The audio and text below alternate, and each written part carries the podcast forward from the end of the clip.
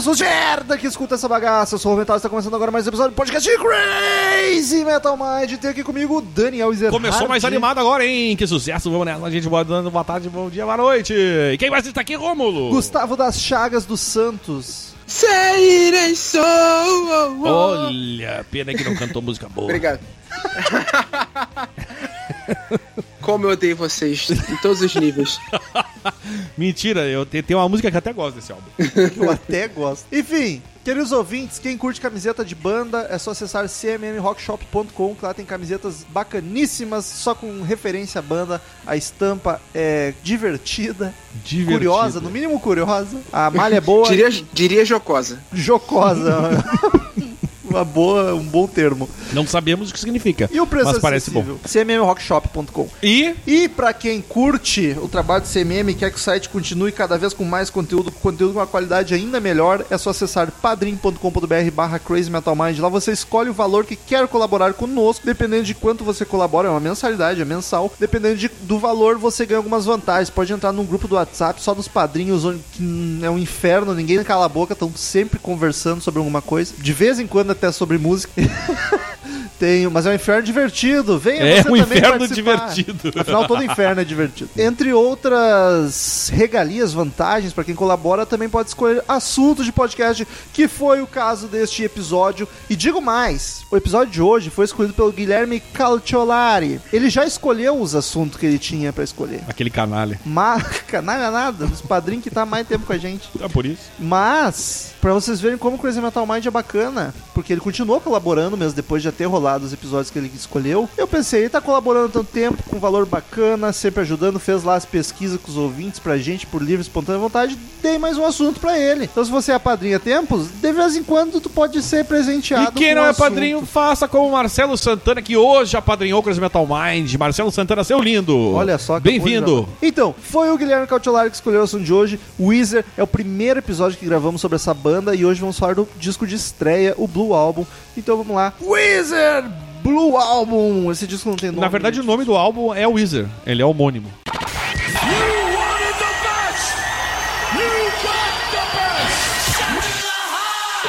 Hello, I'm Johnny Cash. Crazy Metal Mind.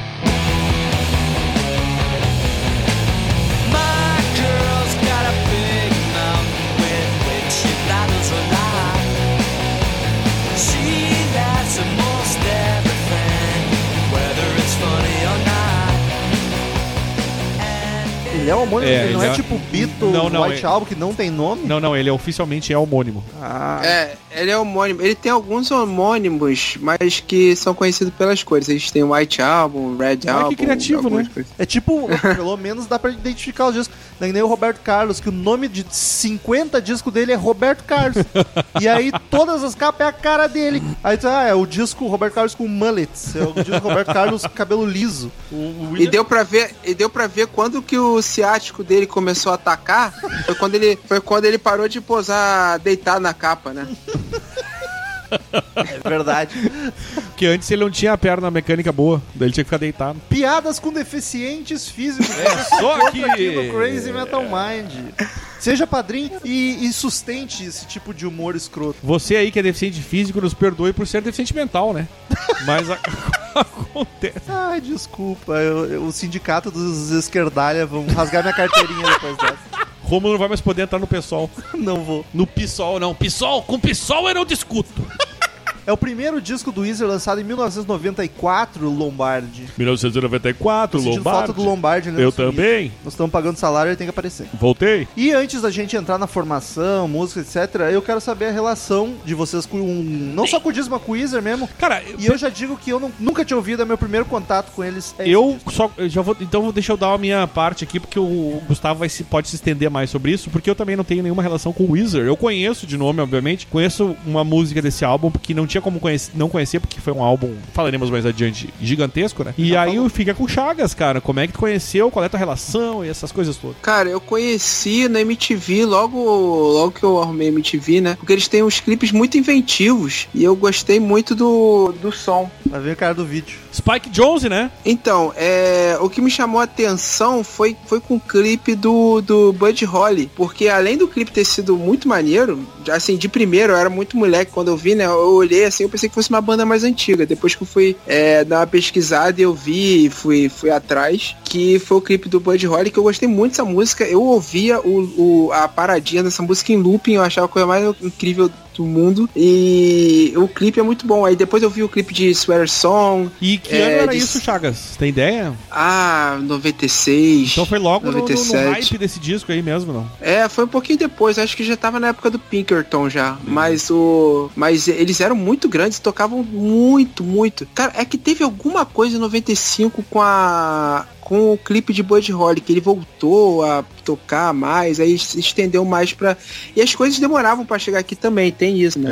É, Se, eu- se é aqui de 94, o clipe deve ter começado a passar aqui em 96. Mas, cara, eu, me, ama- eu sempre me amarrei muito. Depois eu fui perdendo um pouco o contato porque eu não fui gostando tanto que eles lançaram posteriormente. Fui acompanhando de longe, assim, lançava um singlezinho assim que eu gostava eu ia atrás. Mas esse CD, eu, cara, eu, eu- como eu ouvi, como eu ouvi. que eu tava dizendo antes, é o Spike Jonze, que é o cara que produziu Eu dois. Falar, é, eu juro que é coincidência, sempre que a gente chama o Chagas, tem algum diretor famoso nos clipes. Ele que é o cara do vídeo, né? Afinal de contas. Sim, cara, isso é primórdio do Spike Jones. Spike Jones, pra quem não sabe, é, é o diretor famosíssimo. Ele dirigiu uma porrada de clipes E aqui foda. era o começo, né, da carreira dele. E é isso, era o começo. É, Ele começou com fazendo vídeo de skate, tanto que um dos primeiros clipes que ele fez foi do 100% do Sonic Youth. Eu amo esse clipe. Eu não sei se vocês conhecem, eu não sei se vocês conhecem Sonic Youth, é, Conheço. desse clipe e tal. Conheço, mas o clipe. Então, cara, é que a história. Tem tanto clipe que eu vi na MTV que se, tal- se talvez se eu olhar eu vou dizer sim. No momento eu não sei te dizer. É, e tem- é um clipe só com, com skate. São os Sonic Youth tocando lá e um monte de skate. E, eu, e eu- só pra complementar, o Chagas falou aqui do ano, mas esse ano ele, ele ganhou em 95. Esse, esse clipe aí ganhou quatro VMAs, cara. Video Music Awards. Isso, cara. Porra, esse clipe é muito bom, cara. E ele fez um monte de filme. Ele tem um filme muito bom que eu gosto dele que se chama Três Reis. Eu Que eu assisti gosto muito. ainda. Cara, é com ele. É com ele. Ele é um dos atores. Com o George Clooney e com o Mark Wahlberg. É um filme de guerra. E com o Ice Cube. Maluco, esse filme. Sortear, rolaram um dado assim, ver o ator que caiu de Hollywood. Coisa mais aleatória. random.com barra atores. Aí o cara põe lá, psh, pá, esse aqui. Cara, mas é muito, mas é muito bom esse filme, sério mesmo. O meu favorito E- dele é Her. Que filme maravilhoso. Eu não vi ainda, cara. Ah, Chagas, pelo amor de Deus, cara. Eu não vi ainda, cara. Mas eu gosto muito. E ele fez Jackass também, cara. Sim, sim. Tem isso. Ele fez um, ele era um dos caras do Jackass. E, e tem uma curiosidade sobre esse vídeo aí, já que estamos falando do vídeo, já vou puxar o assunto. Ele veio de presente, cara. Porque assim, ó, pra quem não sabe, pra quem não viveu aquela época da informática, provavelmente o Romulo não lembra disso. Antes do Windows 95, era, era bizarro. Não era no DOS direto? Não, tinha o Windows 3.11 para workgroups, por exemplo. Que, só que assim, ó, era, era uma imagem, era um esquema visual, mas era Monitor muito de tosco. fósforo. O 95 estreou aquele negócio de ver- tu poder ver vídeos no computador, porque não tinha isso de ver vídeo. E junto, Ah, com, era isso. e junto com o CD do Windows 95 veio de brinde esse clipe. Esse clipe. De Bud Holly. Que daí deu mais uma, um ganho que eles, eles tipo, deram uma, um crescimento de popularidade absurda. Porque todo Naquela mundo época era tinha muito. que comprar o Windows ainda. Tinha, né? As pessoas não tinham mãe de piratear ainda. E ainda vinha esse presentinho. Então, pá, coisa, pá, eu vou ver tudo que tem de presente. Porra, estou vendo um vídeo no computador. Uh, sabe? E aí, tipo, diz que os vídeos do cara, dos caras bombaram mais ainda. Então, Bill Gates tem um pouco de responsabilidade nisso aí, né? Que e bom. agora a Chagas continue aí, sua E relação. aí, vamos sei. combinar que todos da banda tem cara de ser estagiário da Microsoft. né? Mas é, é bem isso mesmo, cara, porque em 94 era o a, o tipo a onda enorme do Nirvana já tinha passado, mas ainda tava no Grunge. no, no grungeão, né? Portanto que o Frog Stomp, que foi um CD enorme do, do Silverchair, é de 95, se eu não me engano, ou 94 ou 95, por aí. Teve muita coisa boa, teve o primeiro do Bush também, que é, que é aquela galera, ga- galera da segunda onda do grunge, né? É. E, cara, é é, tudo, tudo foi meio que questão de, de gerações, assim. O que o trash significou pro, no, no punk, ou que o hardcore significou pro punk, e depois o grunge, sabe essa quebra das pessoas se sentirem representadas? Assim, o grunge representou aquela galera mais deprimida e que não tinha muito a ver com glam, nem com hair metal. E, cara, quando o Weezer apareceu com esse CD em 94 com resquícios do grunge, é a galera tipo geek, não muito meio meio antissocial ali que não se enquadrava em muita coisa assim, se viu muito representado. Inclusive, Porque- o, o- eles reclamam muito que na- as gravadoras, quando queriam, queriam, quando eles queriam entrar em contrato ou conversar com gravadoras, eles reclamavam muito que as gravadoras queriam só, só saber de grunge. Eles não queriam saber do som que eles estavam fazendo. É, eles ficaram uns dois anos tocando as mesmas músicas, é, tocando um monte de música e tal, com o neguinho falando, então, tem que ser mais grunge, tem que ser mais grunge, tem que ser mais grunge, até que é, eles conseguiram fazer esse CD e tal, e lançar. Até que Mas tu, perce- morreu. mas tu percebe que tem, o, pelo menos a acho que foi um pouco do, culpa do produtor isso.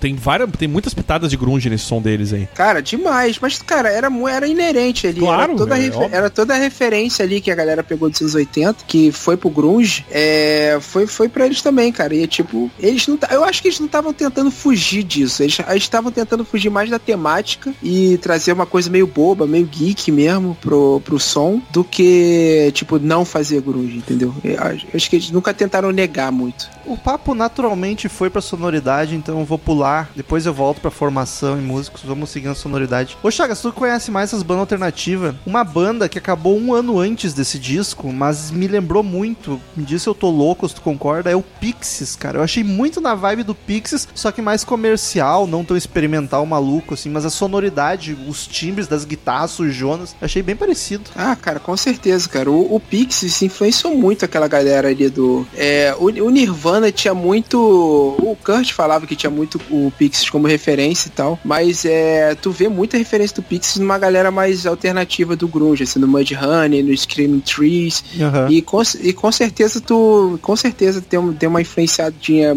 boa, assim. Na, na maneira mais. É, é pouco ortodoxa, assim, que o, que o Frank Black, né? Caralho, eu, eu tenho medo de falar merda. Mas aqui é um lugar pra isso, Chagas. Não, o vocalista do Pixies, enfim. É, Black é, Francis, quase isso. É, Black Francis. Ele tinha uma maneira meio, meio não ortodoxa de, de cantar. Eu acho que o Rivers puxou muito isso pra eles, com certeza. Mas então, cara, da sonoridade, esse rock alternativo, mas eu acho muita vibe daquele punkzinho, tipo punk californiano, só que sem a alegria de festinha que o punk californiano tem. Me lembra muito a vibe. Eu acho total adolescente andando de skate. Faz sentido até o Spike Jones gravar. Então Mas- não, não me pegou por causa dessa vibe desse punk adolescente que me incomoda demais. Se é o punk adolescente dos anos 70, eu consigo escutar e gosto. Agora, esse dos anos 80, que é o californiano, e 90, puta, cara, não me desce. Mas, cara, esse CD é melancólico pra caralho, cara. Tem muito pouco de, de alegria nele. Não, mas é o que eu digo, ele tem a vibe do punk californiano sem alegria e a festinha. Ah, sim, Tem sim. na sonoridade, nas melodias, tá ligado? E me incomoda demais. Eu consigo, escuto, toca a música, eu consigo ver adolescentes de 15 anos, rebeldes, querendo ser hardcore, andando de skate, tá ligado? É muito difícil pra mim, eu juro que eu tentei. Tá bom. Desculpa, desculpa, Calciolari. O Daniel tá ali em outro planeta no celular. Tô tranquilo. Mas então, a formação da banda é o Rivers Cuomo. Cuomo, não sei como é que se pronuncia esse Cuomo. Mas como? Nos vocais, na guitarra, Brian Bell na guitarra e teclado. Ele, o, o Brian Bell tá na banda até hoje, mas ele entrou na banda no meio da gravação desse disco. Inclusive, ficam os questionamentos de o quanto ele teria participado nas composições e gravações. Mark Sharp no baixo e é o único que não tá mais na banda hoje. E o Patrick Wilson na bateria. E eu vou pedir pro Ricardo Robson corrigir os nomes, porque certamente eu li errado. Por favor, Ricardo. Nos vocais, em Rivers Cuomo. Ah, esse é muito fácil. Brian Bell na guitarra. Isso? É isso aí. Mate Sharp, Patrick Wilson. Foi que fácil sucesso. Hoje, é tudo em português, hein? Foi, Mas, gente, pior, se tu ver bem. foi, foi fácil demais. Só o Brian Bell. Teu, teu salário tá caro demais, Ricardo Robson, pra fazer isso aí. É a tua única participação. Me deixa, hein? Eu não tô achando muito, não, hein? Eu sou PJ. Let's go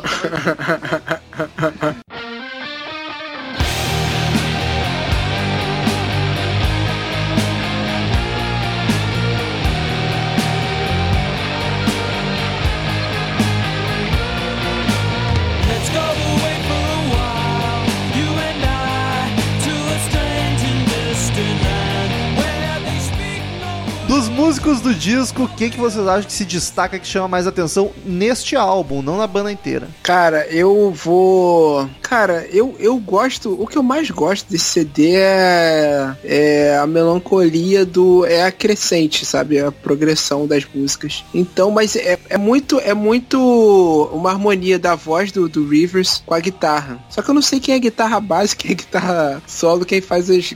Quem faz os. Opa! Eu nem sei se é definido isso na banda, deve ser meio Iron Maiden, que todo mundo faz tudo.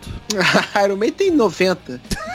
coisa. Então eu ficaria com Rivers. No, no- como vocal ou como guitarra? Ou como os dois? Vocal, como vocal, como vocal e letrista. Pois, ah, eu vou ser muito urubu chato nesse episódio, desculpa, gente. Eu juro que eu nunca quero fazer isso, mas fazer o quê? Os, os padrinhos me obrigam. Ah, cara, eu não consegui destacar ninguém. Eu achei tudo muito ou mediano ou fraco. Não consegui ninguém que se destaque. Porque ah, as guitarras, eu- puta, qualquer guitarrista tocava aquilo ali. Não achei nada inspirado. O vocal eu achei ruim em alguns momentos Mas, mas tu vê que pra uma banda, cara, que ela é considerada indie, alter, rock alternativo, tinha solos. Não é comum mais isso. Tinha, tinha. E, e- eu, mas não é tão comum ter, por exemplo, eles têm, é, tem solos bem evidentes, tá ligado? Não tinha solo, era o punk. O alternativo tem. Mas o de hoje em dia tem muito pouco. Ouve os álbuns alternativos.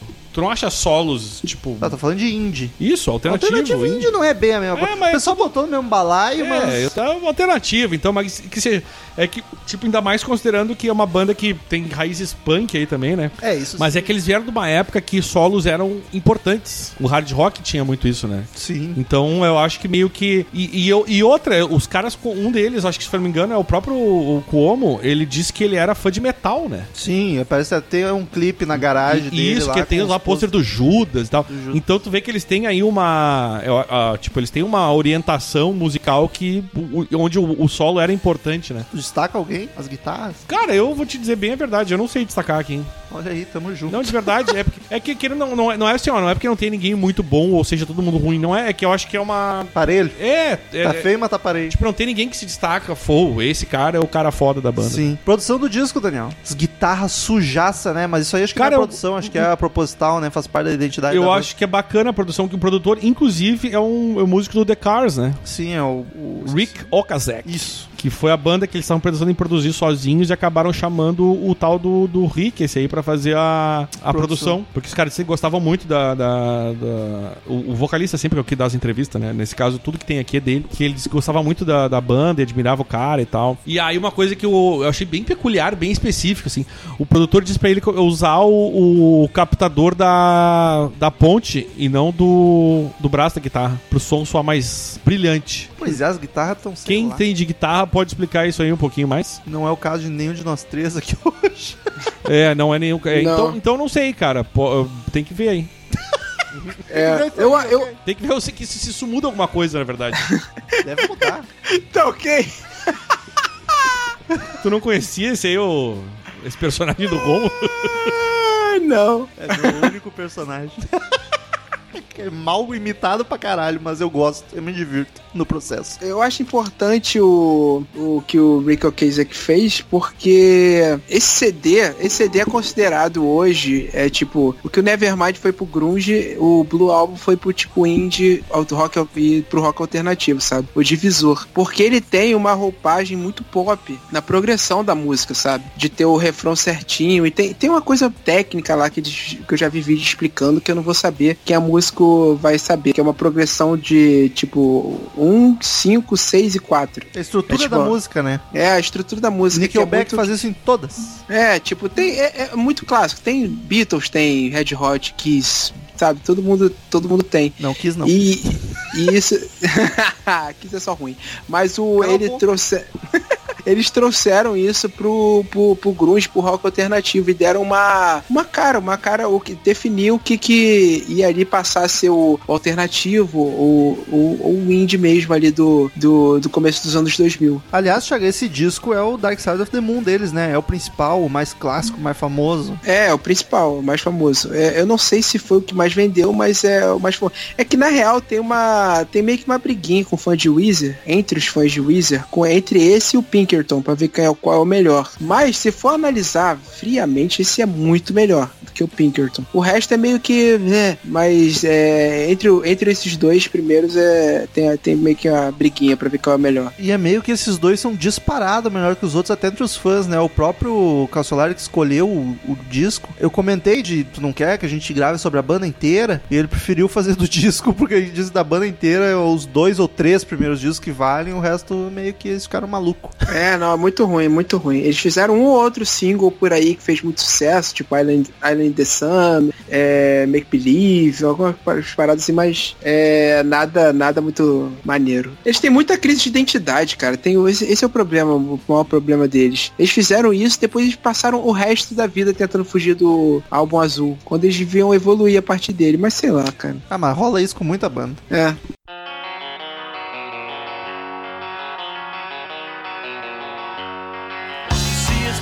like a bottle of beer. The wave is coming, but I ain't got no fear. I'm waxing down to that fast. Waxing down because it's really a blast. I'm going because I don't like your face. I'm A capa do disco, amigos. Eu achei simétrica, é, bonita e com tom- tons pastéis. Queria, quero esse pôster no meu quarto. Eu vou dizer que eu acho a capa bacana, acho a capa bacana. Só que, porra, cara, vamos exercer o preconceito aqui, né? Da esquerda pra direita.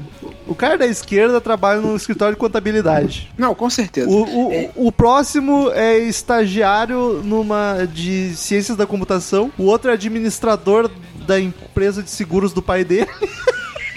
e outro Ah, mas aí, ele- ele- aí ele ia ser rico. Ele, ele vende papel, cara. de papel do The Office, tá ligado? E, o- e o o outro da direita é um pouco mais descolado. Então, sei lá, ele não foi pra informar, ele vai fazer, sei lá, mecatrônica. Mecatrônico. Na- cara, ele é o cara que te entrega o sapato, pergunta qual o número e te entrega e te entrega o sapato no boliche, cara. Ah, cara, eu achei muito boliche, muito o Charlie Harper da camisetinha dele, né? Mas e o, isso bah, é- pior. é. Pior é que é. E o, tem um lance que. ah, é, eles fazem muita comparação dessa capa com uma. Cara, qual é a banda que tem uma capa parecidinha até? Ah, tu, é o álbum Crazy Rhythms, do The Phillies. Caralho, mas puxou, só o Chagas conhece essa banda. Não, nem eu conheço. Meu, então não existe. Crazy Rhythm. É uma banda mais antiga, obviamente, né? Crazy quê? Rhythms. Se escreve com R-H-I-T-H-M-S. A Ruth. É, o ri- ritmo, ritmo doido. E se for ver, tem uma. é, é bem parecido. Cara, mas é isso, isso a gente falou Só aqui que os caras brincadeira. cortados, tão cropados. É, tem uma, tem uma versão que tem, dá pra ver o pé deles. Mas o. É isso que a gente falou de brincadeira. Um aparece o contador, o outro parece que vira hambúrguer no McDonald's. Mas isso, mas isso, é, isso foi muito importante, cara, pra, pra juventude geek nerd. Porque hoje em dia é maneiro ser geek, é maneiro ser nerd. Você encontra 30 mil pessoas que gostam de ser também. Mas nos anos 90, cara, isso era tipo muito. Se você fosse geek, tivesse referências desse quadrinho, você apanhava na rua. Era nem na escola. Você saía na rua e tipo, você apanhava. Então o cara, o cara que gosta de rock, olhar pra esses quatro aqui assim e falar, cara, e se sentir representado, isso foi, tipo, bom pra caralho, sabe? O Daniel deu uma definição perfeita que era punk geek, tá ligado? É. E é total. E aí, tipo, nessa capa eles ainda estão com umas caras de bunda pra caralho. Mas tu pega eles um pouco mais velhos, eles já estão mais apessoados, apesar do Apesso- visual ser o mesmo, eles estão mais bonitão. E aí tu vê, tipo, é o estereótipo perfeito do cara geek descolado, tá ligado? Tipo, quando o Big Bang Theory quer achar um nerd que seja fodão ou descolado ou gatão, eles procuram no Weezer a referência, tá ligado? Eles encaixam muito nesse estereótipo. É, mas ele o Rivers virou galã, galã alternativo. Ah, é? Galã alternativo. Depois é de velho, é. Tipo, eu não gosto de é. nenhum desses Galã galãs. Qual é a minha alternativa? ah, tem esse aqui. Vendagens, paradas e críticas. Cara, que tu tem aí. eles. eh, Só esse, esse álbum é nos Estados Unidos. Eu tô falando de vend- vendagens, eu não tô falando nem de downloads, tá? Isso até 2009. Downloads. As vendagens só, só nos Estados Unidos foram 4 milhões e 300 mil cópias. Cacetado. Não é pouca coisa pra uma banda alternativa, na real. Muito bem recebido pela crítica. A Music deu 5 estrelinhas. A Rolling Stones deu 4 estrelinhas. E eles ganharam um monte de. Entraram em um monte de lista aí, cara. É, eles entraram em listas de 500 CDs que você tem que ouvir antes de morrer. Top álbuns de do- de 90 a 2000, o, 100 o top 100 álbuns de, do- de 90 a 2003 ficaram no número 10. Caralho, foram O bem... top 200 álbuns de todos os tempos ficaram em 177.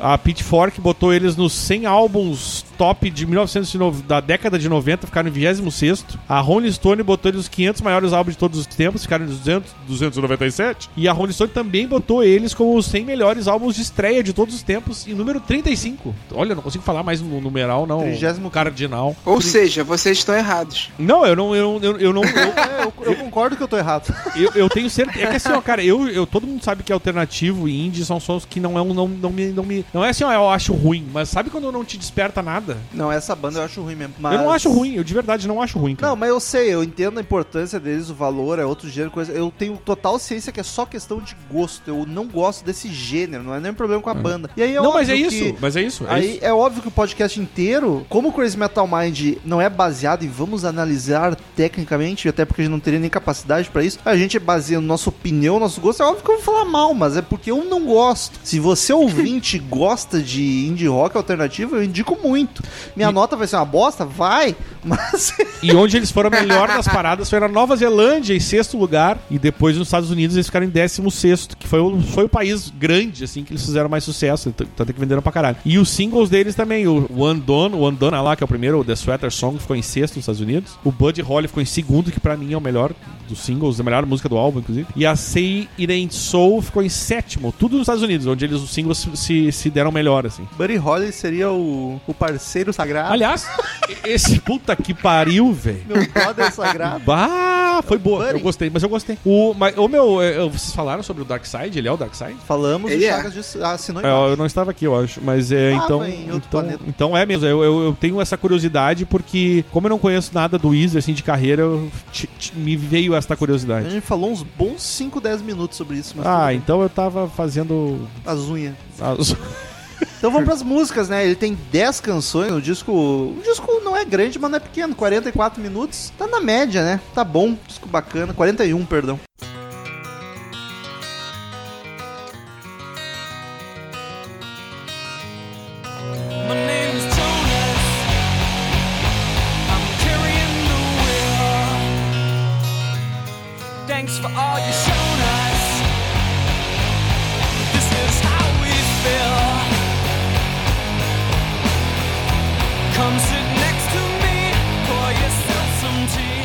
E ele começa com a canção My Name is Jonas. Começa com um violão saborosíssimo, mas logo entra a guitarra bem suja e essa pra mim é a música mais chata do disco.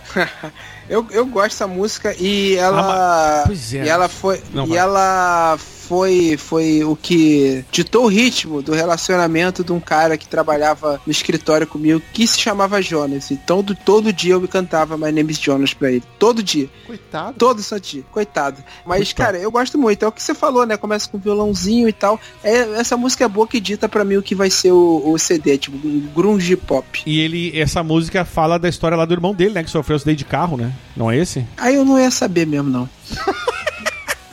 É, não, é isso, sim, não é isso. Ele fala sobre um acidente de carro lá que o, que o irmão dele teve, e aí por isso que ele faz esse My Name is Jonas, que na verdade seria o irmão dele, né? Irmão Então, é- do vocalista, que é o Isso. principal compositor. da Exatamente. Todas as músicas são deles, algumas com parceria dos outros músicos. Mas o Cuomo, esse aí é o principal compositor. É né? ele que compõe. Mas assim, eu discordo do Chagas. Graças, graças a Deus, glória a Deus. Glória a Deus. Esse, pra mim, o disco. Se o disco Se essa música ditasse o tom do disco, eu ia ficar muito triste. Tanto que eu fiquei quando eu ouvi ela, porque puta, vai ser longo os 41 minutos.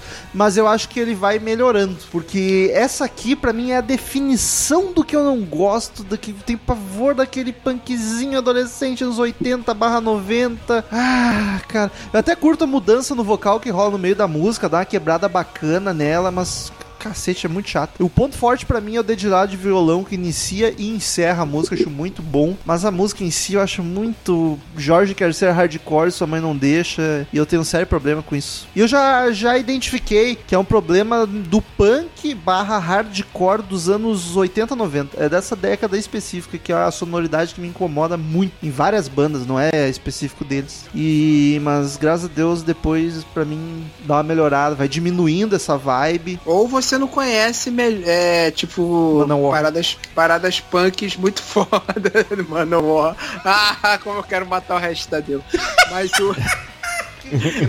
Mas o. Cara, tem muita coisa, tipo, ó, vou dar um exemplo pra você ouvir, depois eu te mando o link. Dos anos 80, de punk, muito foda. The Exploited. É só grosseria. Coisa de só nome. grosseria. Só, de nome, né? É só grosseria e coisa política, anárquica, essas paradas. Tá, depois sim, uma mas, mas não é, eu nunca ouvi, mas vou supor, não é um punk mais raiz, um punk mais cru, não é esse punk, o meu problema é esse punk mais melodiosinho dos anos 80, 90, tipo, a definição pra mim, não é parecido com o Weezer, tá? Mas a definição desse punk que eu quero falar é Offspring. Tem umas 300 Ah. bandas nessa vibe que me irrita muito. E o Weezer me lembra essa sonoridade, esse clima, apesar de não ter a alegria e a festa do Offspring, tá ligado? Entendi. Mas é mais a vibe pop punk, né? É pop É tipo- punk, isso aí. Ma- Mas é. É, é que tinha muita. É, não vou ficar falando. É que tinha muita banda, é, tipo, dessa época que era muito foda. No Funeral, no For a Name, MXPX, no FX. Eu acho que isso, isso foi. Isso já é mais sujinho. Tipo, o, o Offspring deu. A partir do Smash, foi pro lado mais, mais pop, né? Aí. Então talvez seja isso que te incomode, assim, de parada, parada muito pop. No punk, em específico. No punk, no É. punk.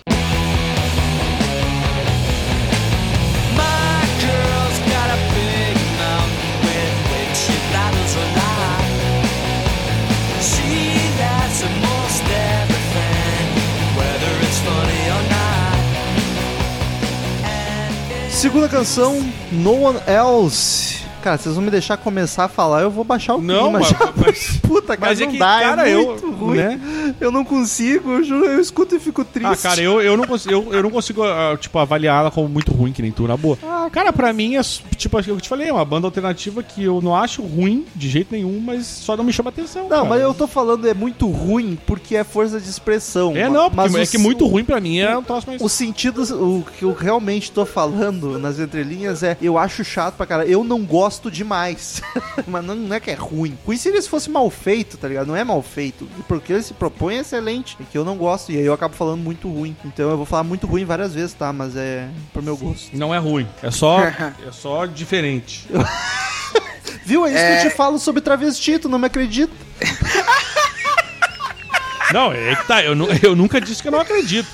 É, diferente. Não é ruim, Daniel. Isso é diferente, cara. Vem, vem com a gente. Vem com a gente. Dá a mão e vem comigo. A mão, hein? Então tá bom. Se a mão não tem problema, vamos nessa. Começa pela mão, né? O riff da Meu guitarra é Deus. bacana, elogiei. É, o riff é legal, mas eu, eu acho, eu acho a mais bobinha do CD, na real. Olha só. Porque é uma, é uma. É uma história. Assim, tem, tem umas paradas meio, meio sexista pra caramba que se fosse hoje em dia não, não, não, não passaria. Não passaria. Mas o Hashtag que, não que, é, o que, passaria. que é exatamente Não essa, essa? passarão. Essa eu não tô ligado. Ah, cara, tem, tem uma parte que ele fala do. que quer uma garota. E na real é tipo sobre um amor que ele. que ele. Como, como é que é? Idolatra não? Como é que ele. ele é um, ele- uma, uma ideia de amor que é idealizada por ele. Ele quer um amor que seja assim, ele quer um amor que seja assim. Aí tem uma parte que ele fala que ele quer um amor que ria das piadas dele como. Tipo, que não ria das piadas de ninguém, só das dele. Sabe? É meio possessivo, assim, é uns bagulho meio doido. Meio babaquinha. É. Não chega a ser um velhas virgens, mas também não. Nossa, eu queria bater no cara dos velhas virgens com o resto dele. Pegar. Pegar, pegar os membros re- do resto dele e bater no maluco. Eu não sei, eu tô achando o Chagas um pouco violento ultimamente. Ele tá, ele tá agressivo. Isso é as bombas. tá, tá tomando bomba, né? tá ficando Na violento. fórmula do corpo. Ah, a melhor academia de Nova Iguaçu. Eu fiz uma propaganda aqui de graça. O Daniel tá fazendo mímica, sei lá. Três letras. Aqui. Go- o Romulo É, Sim, parece. acabou a serva. O Rom- Olha, era só isso a resposta que eu queria. Fala, parece que cara. não me conhece. Fala, Já vou ali tem pegar. edição.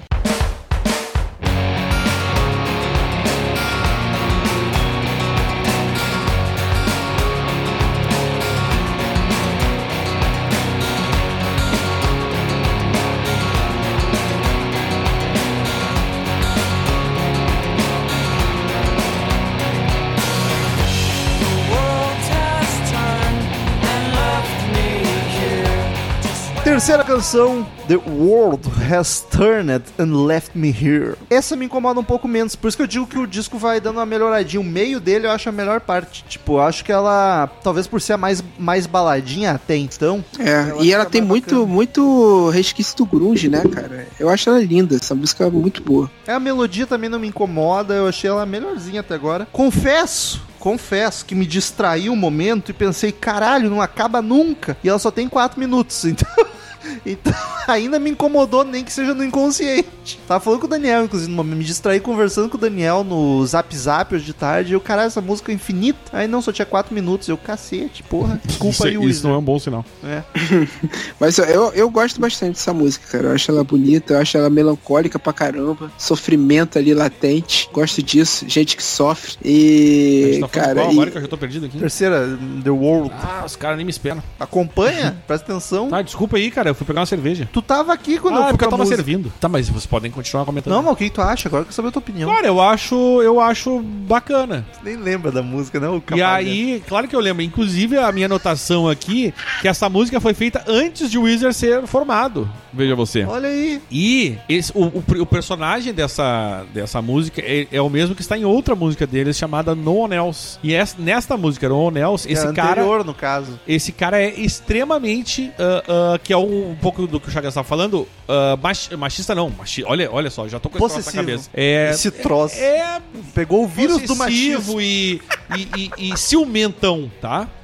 E aí o que acontece? Nessa música, ele, ele se pergunta por que, que a mulher deixou ele. Olha aí. Se Entendeu? ele é um cara tão fantástico. Nossa, é isso o famoso muito... o mundo da Ô, volta. Meu, isso é muito estereótipo de nerdão mesmo. Os caras não se ajudam. Curso de jogos que eu fiz tinha uns 25 assim. Os caras nunca tiveram contato nenhum com uma mina. E quando encontra uma, quase namorar, é o cara mais escroto possível. É, mas é, ele, ele acha que tem que é, jogar a culpa toda de anos de rejeição que ele mesmo se impôs. Ele acha que tem que jogar em cima da única pessoa Olha só. que aceitou ficar com ele. A única pessoa. Mas é, é exatamente Nem a mãe dele. Não, a mãe não tem escolha, né? Pariu, agora tem que cuidar. Isso é uma verdade. Às vezes ah, tem umas que não levam muito a sério, assim. Mas isso não é uma questão pra gente falar agora, né? Agora não, depois. Tá ok? What's with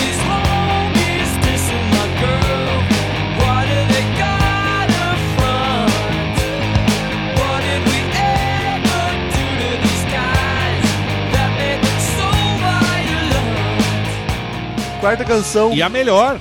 Buddy Holly. E eu gosto bastante dessa musiquinha. É a única do disco que eu posso falar, gostei. Dei até um curtir lá nela. Cara, curti, curti mesmo. Eu acho que é- ela, sei lá, ela não tem essa vibe, essa melodia punkzinho. Eu achei ela mais. Ela é uma das mais comerciais, inclusive. Ela é mais popzinha. Mas ela, assim. é, ela foge um pouco daquele quero ser hardcore. Em minha E este é o clipe que o Chagas falou, que foi o clipe famoso lá, que ganhou um monte de prêmio, no V- quatro VMAs diferentes, quatro categorias diferentes do VMAs, que é o Video Music Awards, pra quem não sabe, da MTV, né? E, e essa música todo mundo acha que ela é uma carta romântica, e na verdade ele, o, o próprio Como diz que na verdade é o cara defendendo uma amiga platônica. Olha aí. Olha a viagem. Isso. Que é uma coisa de nerd, né? Aquela história que a gente tava falando.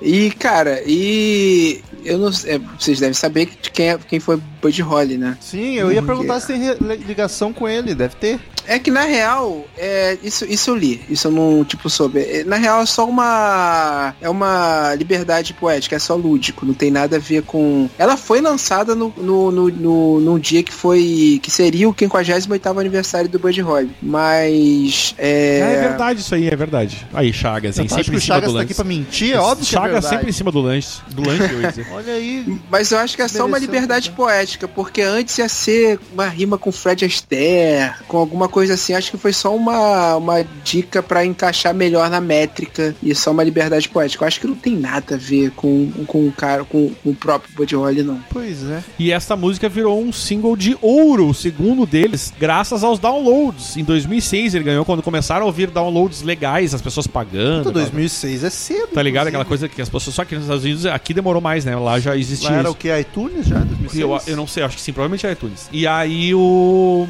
eles ganharam assim, acima de 500 mil downloads e esse e acabou virando um single de ouro deles. Que loucura. Acho o refrão divertido, a guitarra tá rosnando no fundo, tá ligado? Tem uns efeitinhos bacana. E não sei por que me lembrou um pouco o Joy Ramone, o vocal. Nessa música específica, não sei se o Ah, eu não, não, não cheguei a, a fazer esta, esta, este paralelo. Cara, eu sou. eu Acho que se eu fizesse um ranking de 50 músicas da minha vida, essa, essa com certeza entraria. Como eu ouvi essa música, eu era apaixonado por essa música. Caramba. A par- que, nem, que nem eu falei, cara, a paradinha dela pra mim é absurda, é muito foda. Eu achei, eu achei, quando eu ouvi, cara, eu achei suja, maneira, pop, pegajosa. E ela tem, ela é curtinha, ela tem dois minutos e pouco. Então, é isso que me faz, cara, o impacto dela, ela chega, manda, vai uma porrada, tem aquela paradinha absurda, aquele solinho e volta e acaba, sabe? Não dá tempo de você achar ela chata, longa demais, curta demais, ela tipo tem tempo que ela tem que ter. Mas ela é tão boa que ela podia ser um pouquinho maior. É, porra, mas eu, sei lá, eu acho ela perfeita. E tu sabe que o, o Cuomo, ele, ele não queria botar essa música no álbum. Ele achava que não se encaixava. Porque realmente Como? ela é um pouco diferente, né? Demorou pra Meu, te- não, eu fui, é porque eu tava terminando a frase. Eu tava esperando tu Eu fazer, gostei, né? não, mas é que eu, como eu tava muito concentrado no assunto, eu não fiz. E quem sugeriu que sim fosse para o álbum e convenceu como foi o produtor, o Rick Okazek. E hoje, o como disse que agradece ele, porque é uma das músicas que ele mais gosta de tocar ao vivo. Olha só. Daniel, tu conhece um tal de Carlinhos Carneiro? Não. Canta na banda sens- Ah, o Carlos, Carlinhos, sim. sensacional aqui no Rio Grande do Sul, Bideu Balde. Sim, sim, sim. Fiquei sabendo agora que eles têm uma versão dessa música. Tô curiosíssimo pra ouvir. Ah, tu não conhece? Eu não sabia que era a versão dessa música, pra te falar a verdade. Primeiro disco do Mas, eu, Bideu Balde mas eu conheço. Holly. Mas eu conheço. É, Só não sabia que era uma versão dessa música. é a versão. Bideu Balde. Conhece, ô Chagas? Conheço, conheço. Eu não vou saber cantar, mas eu conheço. Eu, eu acompanhava muito Bideobaldi nos anos 2000. Caralho, para- parabéns. Não, não que achar bom, mas é que tocava direto, né?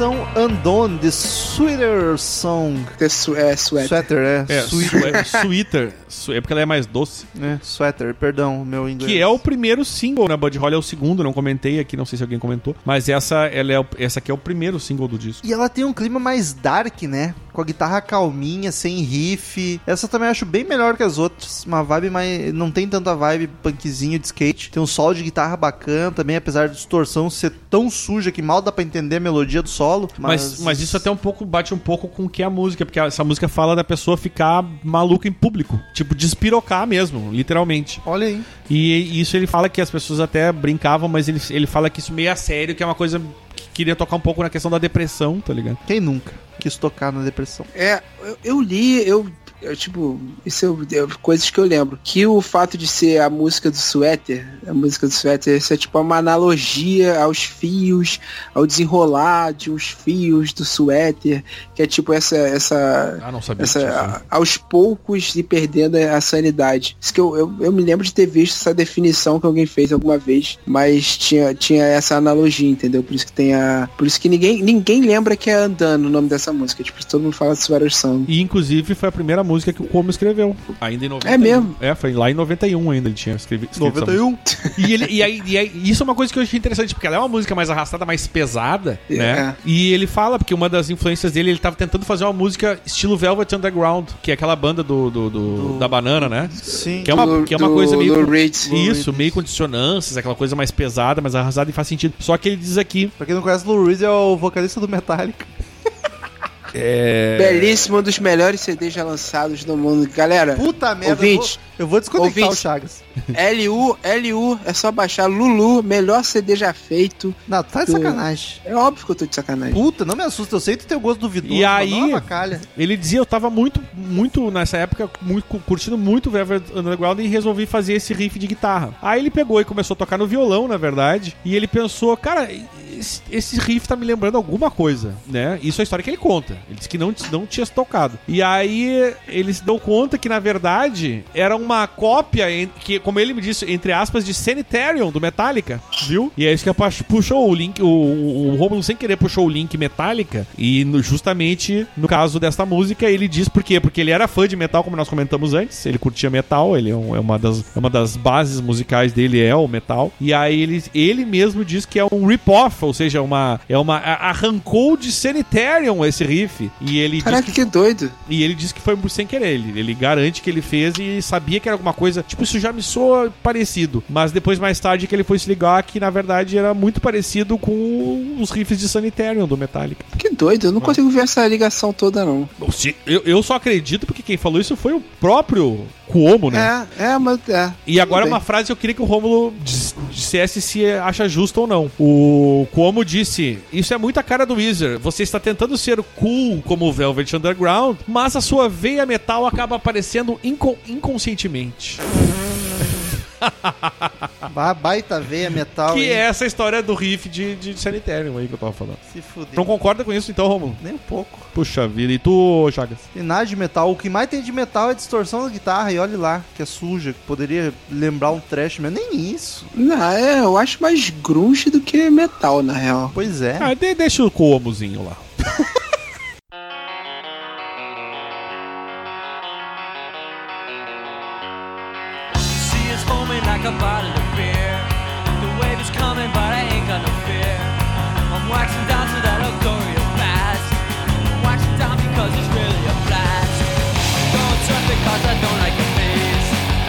Wearing canção, Surf Wax, Wax America. Outra que começa com uma guitarra muito bacana. Eu reparei que eles são muito bons em fazer intro, cara. Pena que vem uma música depois da intro. Para com isso. As intros deles são muito boas, cara. Mas é a primeira música do disco que eu consegui perceber o baixo. Eu não ouvi o baixo em nenhuma das outras, nessa aqui dá pra notar. E essa também não é de todo mal. O disco melhora muito depois das prim- duas primeiras ali, ele vai melhorando. A meiuca, essa parte que a gente tá comentando, acho a parte boa do disco, boa com várias aspas. A vibe punkzinho vai saindo e ficando mais leve, tá ligado? Eu consigo ouvir, bater o pezinho, música animadinha, despretensiosa. Eu gost- gostei das Surf Wax America. É, eu gosto dela porque ela, ela é a que, talvez a que se leve menos a sério, assim. É, É tipo, ela é, é a despretensiosa. história, é, é a história de um cara que vai de, pro trabalho com a prancha de surf. Eu não sei nem se tem tipo uma metáfora nisso. É só, acho que é só, é só lúdico, só, sacou? Uhum. Então eu gosto, eu gosto, acho despretensiosa, acho maneirinha.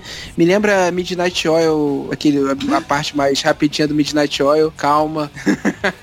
é só porque você gosta, mas, mas me lembrou um pouquinho. É, é, enfim, é isso, eu gosto, legalzinha. Daniel, sim ou não? Tira o chapéu ou não tira o chapéu? Ah, essa aqui. Vamos aplaudir. Eu tô louco. Ele tá. Tira o chapéu.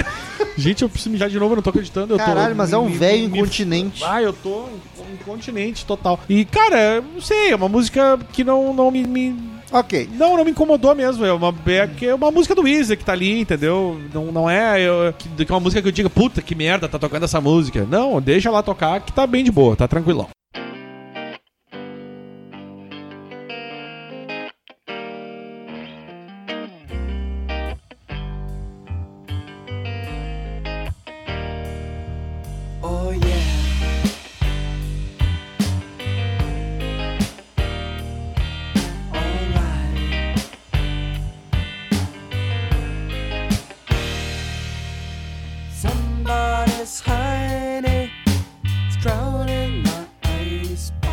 Say It and Soul. Tá. Essa é a balada oficial Cara, eu- do eu- disco, né? Sim. Nossa, é- Não, eu, eu, é o terceiro single, tá? Só, só isso que eu queria dizer. Vai lá, ô Chagas. pra mim é a melhor música que o Weezer já fez, cara. É a melhor composição do, do, do Rivers. Meu Deus. Me- É melhor letra. Essa letra é pesada para um caralho. Essa letra fala do da relação que ele tem com o pai dele, que que é, teve um episódio que ele chegou em casa que o pai dele é alcoólatra e deixou eles com quando o Rivers tinha 4 anos, né? Isso, Exatamente. E aí teve um episódio que teve o que ele encontrou uma garrafa de cerveja quando ele voltou da escola, ou sei lá onde ele voltou, do padrasto dele, e isso trouxe tudo a, isso, todos esse trau- esses traumas à tona, né? E cara, essa eu, eu acho essa música mais, mais de peito aberto, mais intimista, mais honesta que o Rivers já fez na vida dele, cara. Porque é uma história pesada. Imagina o cara ter que revisitar isso, sabe? E de- anos depois ele, ele reencontrou o pai, Não, deu, e- deu e tudo ele- certo. e o pai dele virou pastor e tudo. O- mas- E Chagas, ele reencontrou o pai por causa dessa música, inclusive. Mais ou menos quando essa longa, essa música foi lançada, ele, ele reatou a relação lá com o pai dele. E aí ele diz, né, bah, eu descobri que ele tinha se, se limpado e tava com.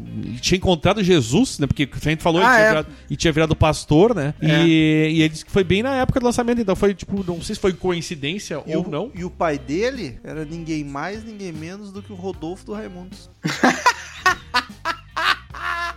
Ah, gosto. O Daniel não E. entendeu a piada. Eu não sei, fiquei um pouco na dúvida aqui. Não, e ele disse que o, ele, o, o, o Rivers gostava de ver os vídeos do pai dele pregando. E ah, porque o pai dele também era músico, né? E ele disse que enquanto ele pregava, ele incorporava música nos, nos sermões dele Achei lá. que fosse marceneiro.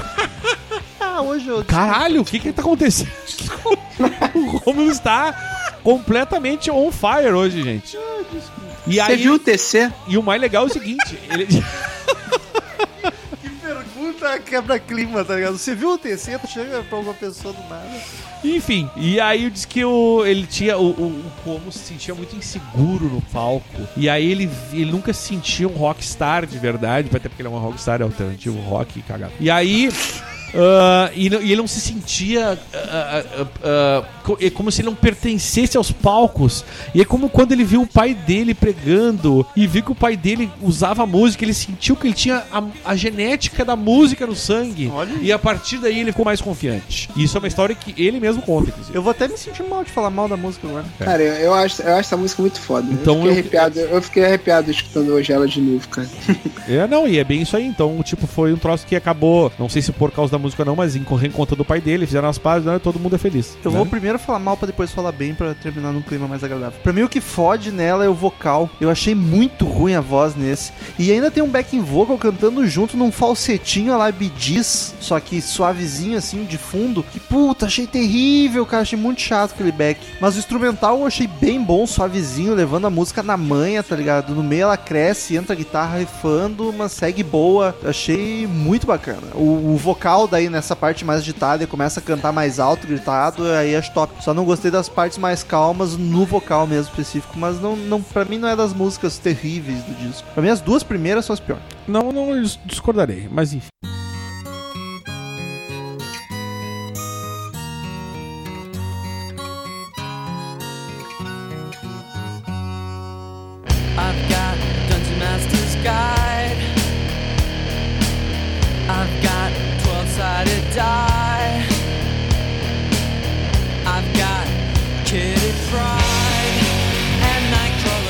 Oitava canção, In the Garage, que aqui aparece um violãozinho dedilhado e uma harmônica, achei bem bacana a intro, pena que eles estragam a intro como todas as outras. Porra, Rômulo. Mas essa aqui eu achei bem whatever, tá ligado? Achei uma das bem genéricas do disco. É, pode crer, então. Eu acho ela meio genérica e whatever, mas eu gosto da mensagem dela, do. do, do- eu entendo, eu entendo porque que a galera curte esse som, os fãs e tudo mais. É que é sobre, é sobre ficar em casa, é sobre não achar o seu lugar no mundo, é sobre você não conseguir sair da sua, da sua bolha ali. Então, É, e, e eu- aquela eu- história que a gente tava dizendo, né? Da, os caras de na garagem ali onde eles ensaiavam, que tem lá a história do, do- dos pôster até do É Judas. esse o clipe É. que tem. Ah, que eles se sentiam muito bem ali, e que era um, era um lugar seguro pra eles, ao contrário do palco, né? Que é uma coisa aberta. E essa música trata um pouco disso, assim, e mostra até o, o, o que que era, porque eles realmente alugaram uma garagem que eles disseram que ia ser usada pra fazer. Se o cara que alugava morava na casa, alugava essa garagem. E eles disseram que ia alugar pra fazer um troço de alguma coisa de faculdade, de cinema, que era um grupo. E aí o cara achou muito estranho, porque daqui a pouco tinha uma banda ali, entendeu?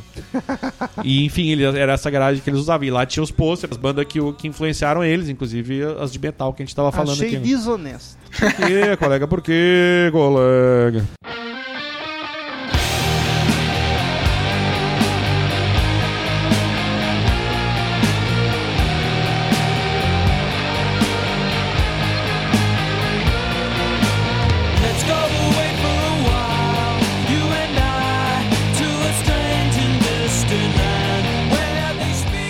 Nona canção, Holiday. Cara, aqui eles se pouparam de zoar uma intro bonita e foram direto ao ponto. Eu achei legal o trecho que fica só o vocal e o baixo, com a batera bem de leve no prato, tá ligado? Deu um climinha bacana. Mas assim, eu já nem sei mais o que comentar das músicas, tá ligado? O disco me desanimou bastante. Eu, eu, cara, essa música pra mim é tipo, é a planta de onde o Los Hermanos tirou a inspiração pra fazer Primavera. Caralho. Dá uma, dá uma reouvida agora que você, que você teve, tem essa informação. Dá uma reouvida na Holiday e depois escuta a Primavera pra ver se tu não tem. Ali, tipo, cara, tem todo o tecladinho, o estilinho, a guitarrinha. Porque o Los Hermanos, quando começou, não sei se você lembra, eles, eles falavam que é, ah, Los Hermanos, jovens e menos ranziza, você, vocês que fazem... É, vocês que tem um som meio diferente, quais são as suas influências? Eles sempre falavam Wizard, sempre, O sempre pior é falavam que Weezer. faz- combina bastante uma banda com a outra, assim. Apesar de eu achar Los Hermanos infinitas vezes melhor. É, não, é, é, o, o Blue Album com o primeiro tem a ver, tem a ver. Se você pegar ali algumas coisinhas, de, principalmente primavera, as músicas mais calminhas, você entende a, a referência, entendeu? Eu vou te confessar, Chagas, que Los Hermanos pra mim é só o bloco do Eu Sozinho. E não é só porque é só o que eu gosto, é só porque é o único que eu conheço e parei pra ouvir. Eu sei que essa Primavera é uma das músicas mais famosas, inclusive, mas eu não lembro dela, acho que eu nunca parei pra escutar. Escuta as duas hoje em sequência, você vai entender. Enfim, o final do disco pra mim, o começo dele é chato, o meio fica melhorzinho, dá uma acalmada, fica bacana, e o final eu acho genericaço, tá ligado? Eu acho. Não me agrada muito.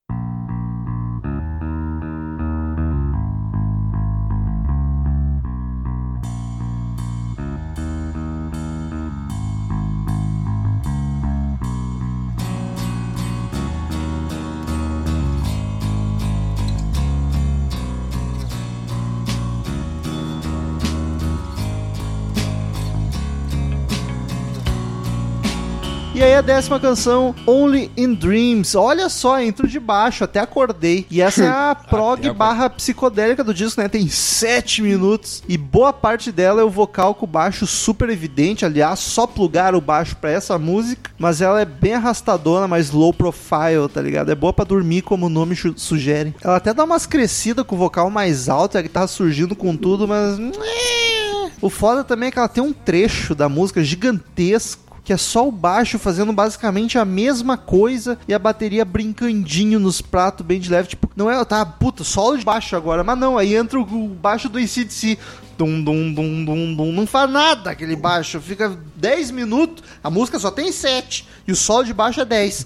Não, é- Só fazendo a mesma coisa, é bateria nos pratinhos. Eu agora, pela primeira vez, eu eu, vou concordar com o Romulo. Jesus termina essa música. É. Não é porque eles pagaram que eles têm que ficar no estúdio até o último minuto, tá ligado? Puta, achei muito chato.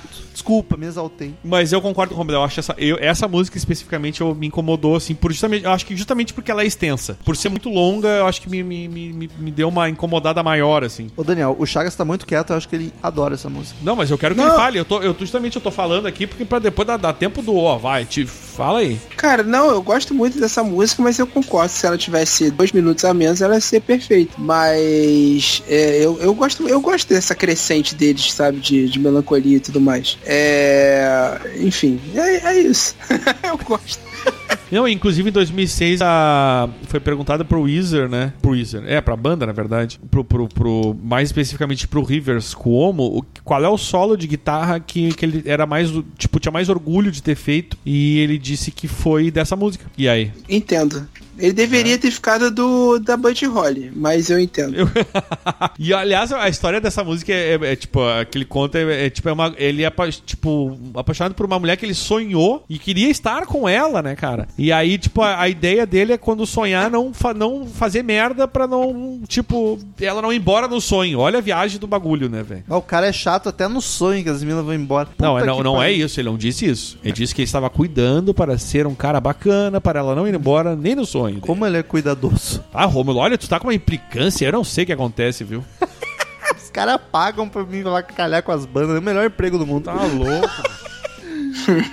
Mas então, como de costume, em cada disco, cada um dos podcasters presente dá uma nota de 0 a 10 caveirinhas pro álbum. Depois a gente soma, divide, faz a média pra ver que nota o site deu por disco. Começa sempre com mais suspeito. Hoje só temos um suspeito, que é o Gustavo Chagas. Dá uma nota aí de 0 a 10 caveirinhas e uma breve justificativa do porquê. Darei 9 porque esse CD, eu acho CD lindo, maravilhoso, importante pra caramba. Como eu ouvi esse CD na minha vida. E eu acho que quem curte é, indie, grunge, alternativo, é, tem que dar o- tem que ouvir CD pra entender de onde, que sabe, pra ter referência mesmo. assim. E, tipo, CD pra mim é uma aula de tipo de, de, de composição, de, de narrativa ali, de como, como deixar. Como, como produzir bem uma, um ritmo que já tava ficando um pouco datado. Então depois vai o, o mais filho da puta, que sou eu no caso É, de no- hoje. No, caso, hoje sim. Então, eu ia.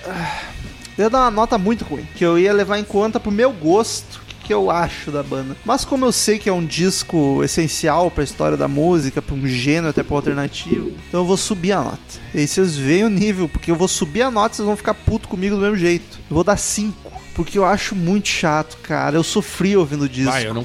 Poucos Bom, enfim, podcasts eu cada um- sofri tanto ouvindo um disco quanto esse. Achei muito chato, é muito. Eu não consegui aproveitar quase nada. No meio ali tem umas duas, três músicas. que A Buddy Holly eu até gostei. Mas gostei ok.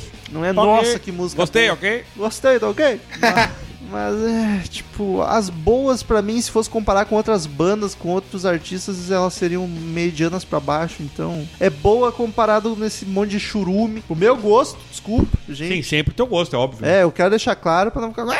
Já que vão ficar igual, porque é o teu gosto. Até quando eu gosto da banda reclamam. Ou não, pode ser que não tenha tanta gente que goste, apesar que eu acho que o Weezer é uma banda bem... Então vai daí, Daniel. Eu dei 5. Dá teu 10, Daniel, que tá entalado na garganta. Não, não, cara, eu vou. Eu, eu não consigo achar o disco tão ruim quanto o Romulo achou. Eu acho um disco bom, cara. Eu acho que tem uma música muito legal, que é Bud Holly. Eu realmente gosto dessa música de verdade. Dei lá o curtirzinho nela pra tocar nas minhas playlists. E de, de resto, assim, a, a última música realmente eu achei arrastadinha, achei um pouco demais, aquilo ali meio over. No geral, é um álbum que, cara, é um álbum de alternativo, tá ligado? Que não é o meu som, mas eu não acho um álbum ruim. Eu dou um 7 aí pra ele. Ô, louco, bicho. Fiquei, acho que- me eu- surpreendeu. É porque eu acho que eu fui numa expectativa, cara, que seria pior. Porque eu não conheço muita coisa de Weezer, entendeu? E eu pensei, ah, rock alternativo, vou ter que ouvir. E eu ouvi e foi de boa, cara. Não foi uma, não, tipo, não foi uma coisa que eu, bah, eu tenho que parei que eu tenho que parar de ouvir pra dar uma descansada. Ah, eu sofri Até bastante. porque é um álbum, álbum curto, né? Então eu acho que é um álbum bom, cara. É um álbum que merece o seu pra mim. não- E, eu, eu- e provavelmente a minha opinião vai ser meio achincalhada também, pra quem gosta de Weezer, né? E eu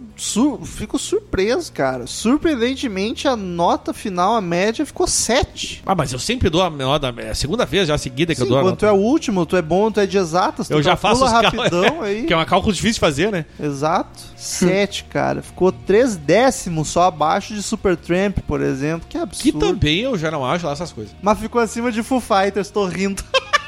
Chupa, Dave Grohl. Sim, Mas aí tu deu três pro álbum dos caras.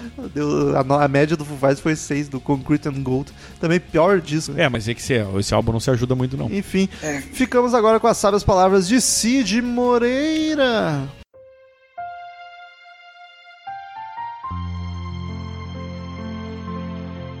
O pai do Cuomo era ninguém mais, ninguém menos do que Rodolfo do Raimundos. Rômulo 5412. Entendeu agora, Daniel? Ainda não. Não, Ainda não. o, o Rômulo é o cara que tava inspirado hoje. Hoje ele tava, ele tava on fire, cara. É que quando o cara não gosta do disco, ele fica livre pra fazer piada e falar merda. Return to sender. Return to sender. I gave a letter to the postman. He put it in his sack.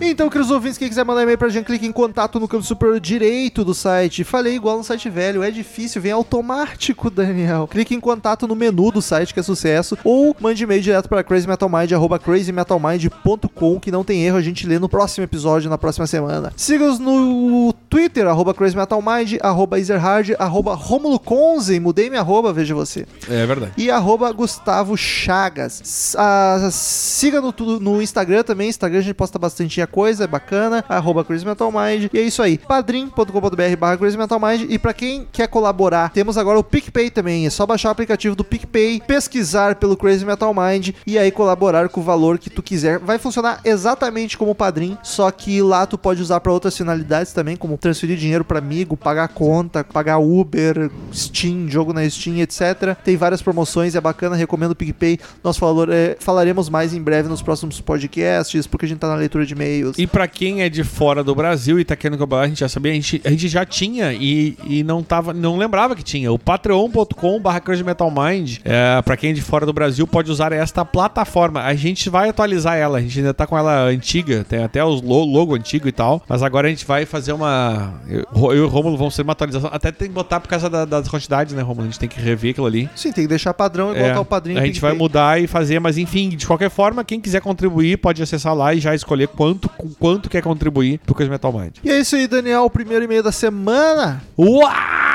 Wesley Matias! Também conhecido com Wesley Matias. E põe aqui feedback The Real Thing do Fate No More. Ele que é de Brasília, Distrito Federal, põe aqui, fala galera, mais maluca que Mike Patton em Terreiro de Macumba. Tudo certo com vocês? Sucesso! Tudo ótimo. Minhas considerações sobre o álbum de capa mais duvidosa da história do rock. Antes de mais nada, não sou um grande conhecedor de Fate No More. O que conheço foi justamente o que o CMM já falou por aqui. Logo será a avaliação de um leigo de merda da banda. Bom, gosto, bom gostei do álbum, mas com algumas ressalvas. O início do mesmo é muito proeminente em relação ao meio. Ou seja, começa muito bem e daí vai dando aquelas decaídas. Mas até aí tudo bem. Isso é algo que acontece em muitos álbuns. O vocal do Mike Patton não me apetece tanto assim, inclusive acho exagero chamado de gênio, como o Bola chamou. Mas ele tem seu valor, mesmo que distorcido, dentro da construção do álbum. Em relação à sonoridade, em algumas músicas senti um feeling de Red Hot, certamente por causa da presença marcante do baixo. Sendo assim, pra mim, concluo que nesse álbum o No More soa como Red Hot na cru, não no sentido pejorativo, é claro. Para fechar, destaco as canções Falling to Pieces e From Out of Nowhere. Não vejo nada demais no cover de War Pigs. Ô meu, tu tem algum problema, meu querido Não, é porque ela é bem parecida. Eu entendo ele falar que não vê nada demais, só que eu acho que o vocal casou tão bem. É, eu também. Prefiro muito mais do que quando pegam a música e fazem uma versão com a cara da banda, ao invés de apenas replicar a canção original. Nesse quesito, Guns e Ghost são excelentes, pois acabam colocando sua estética sonora nas versões. Metallica também faz muito E bem isso. Epic tem um ótimo refrão, e aqui eu fiquei um pouco chateado, mas o restante da música é tão ruim que dá até vergonha de escutar em público. Meu, como assim, velho? O Ardes é nosso ouvinte há muitos anos e ele tá querendo decepcionar a Eu gente só agora, pode- depois podia- de tantos anos de relação bonita. Não, eu não entendi. Podia só ser feita do refrão, inclusive. Meu, tá louco, velho. Tu tá usando drogas pesadíssimas. É uma belíssima canção, Alisson. Eu fiquei decepcionado contigo. e ele põe PS, eu gosto de Bjork. Aí, bom, tá explicado. Ron. Estamos julgando. Tá, não, tá explicado agora. Ele gosta de Bjork, tá ligado?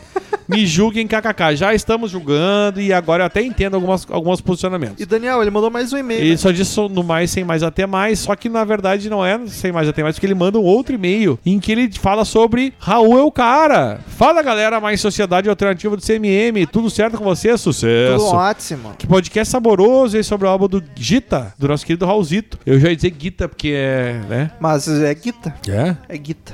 Ah, acabei de descobrir que é Guita. Quando eu era criança, eu ficava vendo os encartes dos álbuns que meu pai tinha e ficava muito curioso pra ouvir algo daquelas bandas naquele formato, devido a toda a romantização e estilização que vemos nos filmes. Mas como não tínhamos vitrola, não era possível ouvi-los. O vitrola é ótimo, né?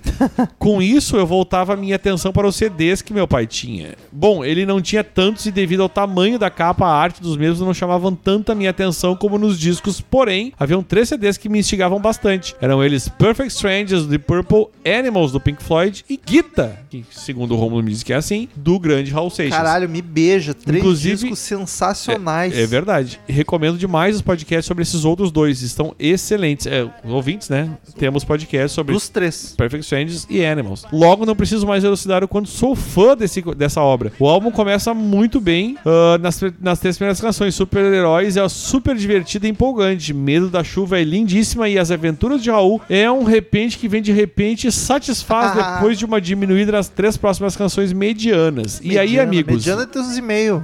Tem um lado B com o pé na porta, soco no estômago e tapa na cara com as costas na mão. Todas as seis canções são sensacionais. Loteria da Babilônia é foda. Concordo com o Marcel de que o efeito ao vivo dela só engrandece. Sociedade Alternativa é praticamente uma epopeia. Enfim, todas desse lado do disco são excelentes. Agora sejamos racionais. Essa sociedade alternativa do Raul, se tivesse ido mesmo pra frente, tem um tinha um perfil de que iria se transformar em uma família Manson brasileira. Pelo menos essa é a minha impressão. Se bem que o Raul era do bem e o Paulo Coelho é que parecia ser mais Eu psicopata. acho que não ia pro lado do crime. Eu acho também. que eles iam tudo morrer de fome mesmo. É, é mais provável. Dou 9,5 caveirinhas pro disco e só não é 10 por causa das três canções que eu citei anteriormente, que acho bem abaixo do restante do disco. No mais tem mais até mais. Eu achei muito legal os e-mails, mas a, a parte que ele fala do nosso querido more. Feito More, eu discordo com uma certa ênfase até. Do Próximo e-mail, mais um rapaz Acabou que... até o teu aqui também, Nathan. Próximo ah, e-mail. é uma linda. Próximo e-mail, mais um cara que mandou dois e-mails. Esse pessoal, gente, a gente costuma ler quase 100% das vezes o e-mail na quinta. Então tenta mandar antes da quinta. Não vocês mandam um, manda dois junto. Não que é um problema, mas é pra facilitar É, não é coisas. um problema. A gente lê tudo junto É. também. Rafael Araújo, ele assunto Guita Batalha de Versões Brasileiras. E aí, galera do CMM, beleza? Que maravilha de episódio. Não tinha quase nada que eu já não soubesse, mas é sempre muito prazeroso relembrar a obra de Raul, que venham mais. Já disse isso no Twitter, mas vou reforçar. Ouvi a trilogia de versões brasileiras e acho que a gente merece um Batalha de Versões Brasileiras para eleger a pior Cara, versão brasileira da Eu história. acho que a gente pode, podia fazer logo isso aí, Romulo. Com certeza vai ficar bem divertido e é uma pauta que já está pronta. Abraço, Rafael Araújo, O que, que tu acha, Romulo? Vamos? Cara, o que me incomoda é o seguinte, porque a galera não vai conhecer. Aí, tipo, em cada batalha eu ia ter que tocar as duas pro cara lembrar e, tipo, é foda por isso. A questão da edição, porque eu não sei como montar o episódio daí. Te vira. Tá bom. E o próximo e-mail de Rafael, ele manda outro. Voltei para dar os parabéns a Rômulo por ter trocado de arroba no Twitter de um apelido de adolescente para um nome de adulto profissional respeitável. Abraço, Rafael. Cara, eu mudei porque eu comecei a gostar das fotos que eu tô tirando. E aí eu tô me botando como fotógrafo como Rômulo Conze, obviamente. Aí é melhor que o Instagram e o Twitter tenham o mesmo arroba pra É verdade. facilitar. É bom deixar tudo igual. E, e apesar de ser um, um apelido adolescente, tinha botado Romulo Metal pra ficar fácil de identificar por causa do Crazy Metal Mind. Mas enfim, vida que segue. Vai daí, Dani. O Germano Los, ele que é de Petrópolis, no Rio de Janeiro, mandou aqui sobre Raul Seixas Guita. Fala, galera do CMMM. CMMM. Que belo programa para enaltecer o quão bela é a obra de Guita do velho Raulzito. Nunca tinha parado para observar como a maioria das músicas deste álbum estão espalhadas por aí nas compilações de melhores músicas do Raul. Acho que até ele gostou tanto do álbum que fez outras versões das músicas em álbuns posteriores, como Guita em O Abablu Wabablu Babla Bem Bum. Babablu Babla Bem Que é em Bum. Inglês, inclusive, ele tem O- a versão em inglês. O Trem A7 em Metrô Linha 743. I am the light of the stars. É Olha linda. isso. É linda em inglês também. Eu não sei se é por parte do Raul ou por parte dos músicos, mas alguns arranjos marcantes em- de certas músicas acabam se repetindo dentro de músicas de álbuns distintos. Como, por exemplo, um som para Laio e Abre-te Sésamo. O Engenheiros faz muito isso também. É Sim, falta sabemos. de criatividade. Tu falou mal do, do, do, do Humbertão, hein? é porque eu não sou, eu sou um cara crítico, não sou suspeito, não tenho rabo preso com ninguém. Mais ou menos, né? Um pouquinho. Ok. No mais é isso aí. Que os deuses hinduístas vos abençoem. Próximo meio de Daíse Quintino, ela me corrigiu, a gente Cara, fala Daisy. Daisy, E cara. é Daíse. É Daisy. Desculpa, Daisy. Quer dizer, olha, olha eu. desculpa tu- nada. Quem tem que pedir desculpa é a mãe dela que deu esse nome complicado. É, Então, o nome da Ela nossa. deve ter que explicar isso pra todo É. mundo. Mas cara. enfim, a gente chamava a, De- a Daisy de Daisy. E ela nos corrigiu e disse que o nome dela é Daisy Quintino. É easy. E tu sabe o meu amigão lá da praia, o Lino, meu Aham. vizinho? É Quintino. Será que é parente da Olha Daisy? só, será? Grande Lino, seu lindo. E o assunto é guita, guita, guita, guita. Quando eu conheci o som do Raul Seixas, eu não tinha como compará-lo com outros sons e músicos do Brasil, pois o Raul fez parte da minha base cultural. Com o tempo, eu percebi que não tinha outros músicos que faziam álbuns como os do Raulzito, e daí eu entendi o primor deste músico brasileiro. Tenho engenheiros. Antes de falar sobre o Raulzito, eu preciso declarar meu amor ao Crazy Metal Mind, que, mais uma vez, me trouxe uma felicidade sem tamanho com o papo descontraído que rolou, sem cagação de regra, de verdades absolutas ou um fã chato que declara saber exatamente o que o ídolo quis dizer com a tal letra, até porque nem o Raul sabia exatamente o que ele queria dizer. O programa fluiu tão leve, alegre e bonito que me trouxe a mesma sensação que eu tenho ao ouvir os álbuns do Raul. Parabéns, Rômulo, Carlos e Marcel. Voltando pro Raulzão, eu também me identifico muito com essa busca do Raul pelo místico no esoterismo, bruxarias e tal, pois também tive essa época de questionar o catolicismo no qual fui criada e busquei Deus em outros tons. Acho bonito e achei bonito em outros tons, achei poético. Como diz James Redfield, Fecha os olhos, abre os olhos, porque você não, não vai me ver. Eu estou dentro da sua cabeça. Olha que bonito. Eu, eu sou um cara que eu acho tudo bobajada, mas eu adoro ler sobre essas coisas de esoterismo e bruxaria e satanismo. Legal que eu puxei o Metallica e eu me esqueci que esse e-mail não, não era. Ah, foda-se. tu é fã de Metallica, tu sabe isso de cor. É verdade. Quando descobri que ele e o Paulo no Coelho, Paulo no coelho. Paulo no Coelho, eram os precursores de Aleister Crowley no Brasil, eu fiquei boquiaberta. Imagina a responsabilidade, assim como ele, eu sairia de fininho dessa, pois a lou- as loucuras telemitas são de quebrar a realidade de qualquer um. Mas não era, não era tipo oficial, não tinha carta da Aleister Crowley, ó, vocês me representam. Não, eles só difundiram um pouco. Assim como o Led Zeppelin fez também, e o Ozzy. E aquele símbolo da sociedade alternativa, putz grila, é muito bom. A chave da vida da mitologia egípcia com os degraus que podem simbolizar o caminho a ser percorrido para alcançar a felicidade. Não seriam e que- degraus? Degraus, é. Eu li como ela escreveu. O erro não foi meu. Desculpa, gente. Mas eu escreveria errado também porque eu sou burro. Para alcançar a felicidade que no conjunto total traz a imagem da chave. Ou seriam degraus? Eu posso estar errado. Não é também. degraus, certeza que é então degraus. Tá, então tá. É que agora eu fiquei na dúvida que eu li aqui eu já me... Não é degraus, meu. Traz a imagem da chave para abrir a porta da percepção do mundo. Minha interpretação, que foi tão interrompida que nem deu pra entender. Desculpa, Daisy. The, the- como é que é? The, the, the, the, the- o que- a porta da, Portas da Pressão, que inclusive é o The que o Doors, The né? Doors O- usa. O nome do The Doors vem daí, né? do livro lá que eu não lembro É. o nome do autor. E pra finalizar, Loteria da Babilônia é maravilhosa. Como assim, Romulo e Carlos? Marcel está certíssimo, mas eu acho a música maravilhosa. Adorei. Adorei a vibe ao vivo, toda vez que eu canto gritando junto do início ao fim. Toda vez eu canto. dele. Isso aí. E a letra me toca num nível super pessoal. Eu li errado, mas significado Nossa, foi do o mesmo. nível pessoal surreal. Vamos lá, Rômulo. E a letra me toca num nível pessoal surreal. Faz parte do meu top 5 e é uma das bases da minha construção de autoconfiança. Que bonito, pronto, falei. Um- uma carinha bonitinha, um emoji. Mas I love you, beijos. Sabe aquela leitura dinâmica? É isso que eu tô fazendo aí. Eu E me- tá, tá uma dinâmica ruim, né? Bastante. Mileto Neto mandou aqui sobre Guita também, ele que é de Belo Horizonte, Minas Gerais, amado CMMers. Fico mais focado no grupo do WhatsApp dos padrinhos, mas dessa vez precisei mandar esse e-mail belíssimo episódio do álbum Guita. Pedi esse tema por ter um carinho especial com essas músicas. Tenho até hoje uma fita cassete velha desse álbum que escuto desde os tempos de criança, sendo o primeiro álbum que eu vi inteiro. Certamente, se alguém ainda não conhece Raul Seixas, acho que é uma boa pedida pra começar. É mais fácil de digerir do que os anteriores. E Eu o Raul estava começando a melhor, a melhor fase de sua carreira antes de se afundar de vez no álcool e estragar a voz. Nota 10. Eu recomendo uma coletânea do Raul. Uma coletânea grande, porque, tipo, 15 músicas do Raul Seixas, todos os seres humanos que moram no Brasil e tem mais de 20 anos conhecem. Então, uma coletânea é melhor que os discos. Mas se for pegar um disco, acho que o Guita é o, é o melhor mesmo. No mais, não demorem mais de um ano e meio pra gravar outro álbum de Raul. Não quero gastar todos os pedidos de episódios do Padrim com o mesmo artista. Abraço. Cara, não vai acontecer isso, né, Mileto? Tomara. Mas, mas É que demorou pra sair o segundo. é, mas né, não vai ser assim toda hora e tal. Próximo aí de David Dilkin, o nosso Dink Wink.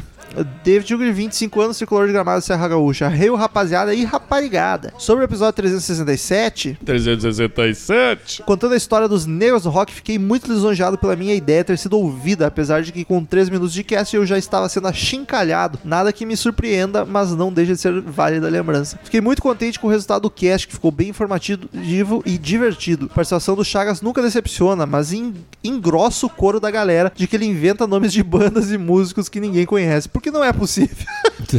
É verdade. Unindo aos inúmeros que vocês citaram, gostaria apenas de lembrar mais alguns negros maravilhosos. Howard Jones, ex-vocalista do Killwitch Engage e atual do Devil Will Know. Doug Pinnick, baixista do King's X, que além de negro é homossexual, assim como foi comentado sobre o Little Richard. William Duval, baita vocalista do Alice in Chains, e acho que esse o Chaga citou, mas não custa relembrar. Tossin Abase, fundador do Animal as Leader, que também é importante dizer que é um cara muito gente boa. O Tossin, ele deixa o outro guitarrista solar enquanto ele faz apenas a base. Trocadilho com o sobrenome UTC.